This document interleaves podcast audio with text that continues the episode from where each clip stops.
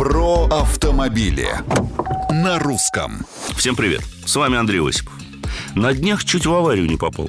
Еду себе в левом ряду. Как вижу, под центральной опорой одной из эстакад бетонный куб. Метра полтора в длину и сантиметров 60 в высоту. Добрые дорожники, видимо, обронили. Ладно, не трамвай, объедем. На спидометре 80, плавно начинаю поворачивать руль. А машина не реагирует. Не желает, видите ли, смещаться и неприятно отдает в руль, заставляя вернуть его в исходное положение. Бетон все ближе, времени все меньше. Окей. Довольно резко, с изрядным, замечу, усилием, дергаю руль вправо, благо место было, и таки объезжаю препятствие уже с испариной на лбу. Что это было? А это был умный круиз-контроль с функцией удержания в полосе движения.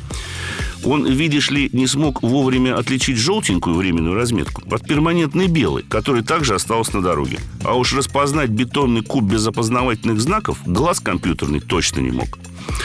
Иными словами, какие бы продвинутые системы в вашем автомобиле премиального класса не были установлены, электроника еще не готова полностью взять на себя управление. Но при этом мне, как водителю, доверяет все меньше. То есть на пути к автопилотированию, которое становится все реальнее, человек за рулем исполняет роль подопытного кролика. Как по мне, так я не согласен с такой постановкой вопроса.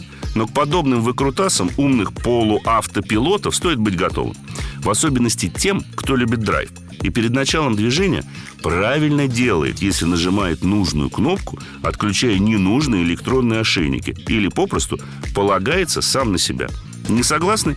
Мнения, комментарии и вопросы оставляйте на страничках Русского радио в социальных сетях. А с вами был Осипов про автомобили на русском.